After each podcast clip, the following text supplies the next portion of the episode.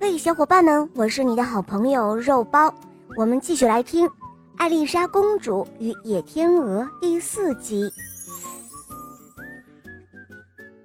当艾丽莎醒过来的时候，她已经睡在一块草地上，在靠近她的手旁，有一根荨麻，跟她在梦中所见的一模一样。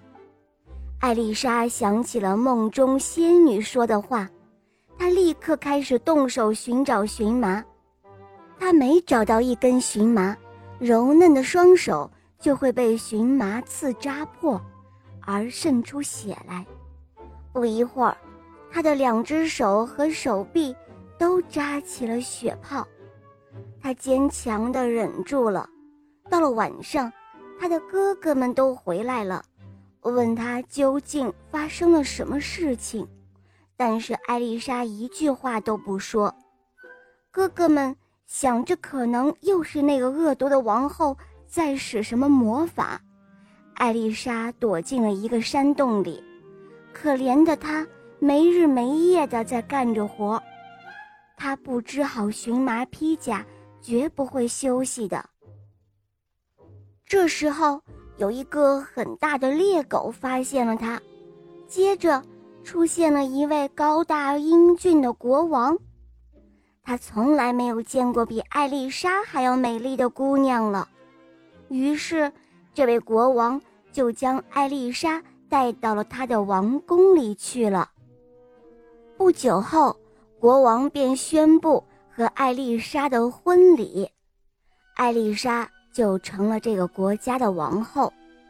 每当国王忙他的国家大事的时候，艾丽莎就抓紧时间，继续织她的荨麻披甲。她织到第七件披甲的时候，她原先找到的那些荨麻就已经用完了。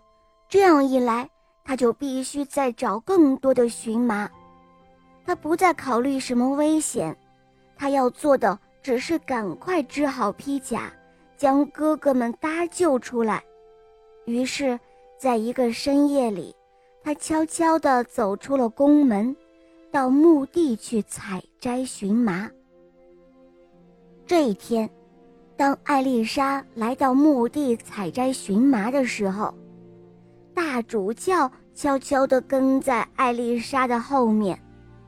他发现艾丽莎。好像不知道疼痛一样，只是惊慌的、紧张的采摘着荨麻。大主教心里想：“哼，这位王后一定是一位女巫。现在我确确实实知道她是女巫了。我要将这件事情报告国王。”好了，宝贝，今天的故事讲完了。你可以在微信公众号搜索“肉包来了”，关注我们，在那里找到我，告诉我你想听的故事哦。还可以咨询怎样点播故事，怎样参加抽奖活动，可以获得小肉包的精美玩具哦。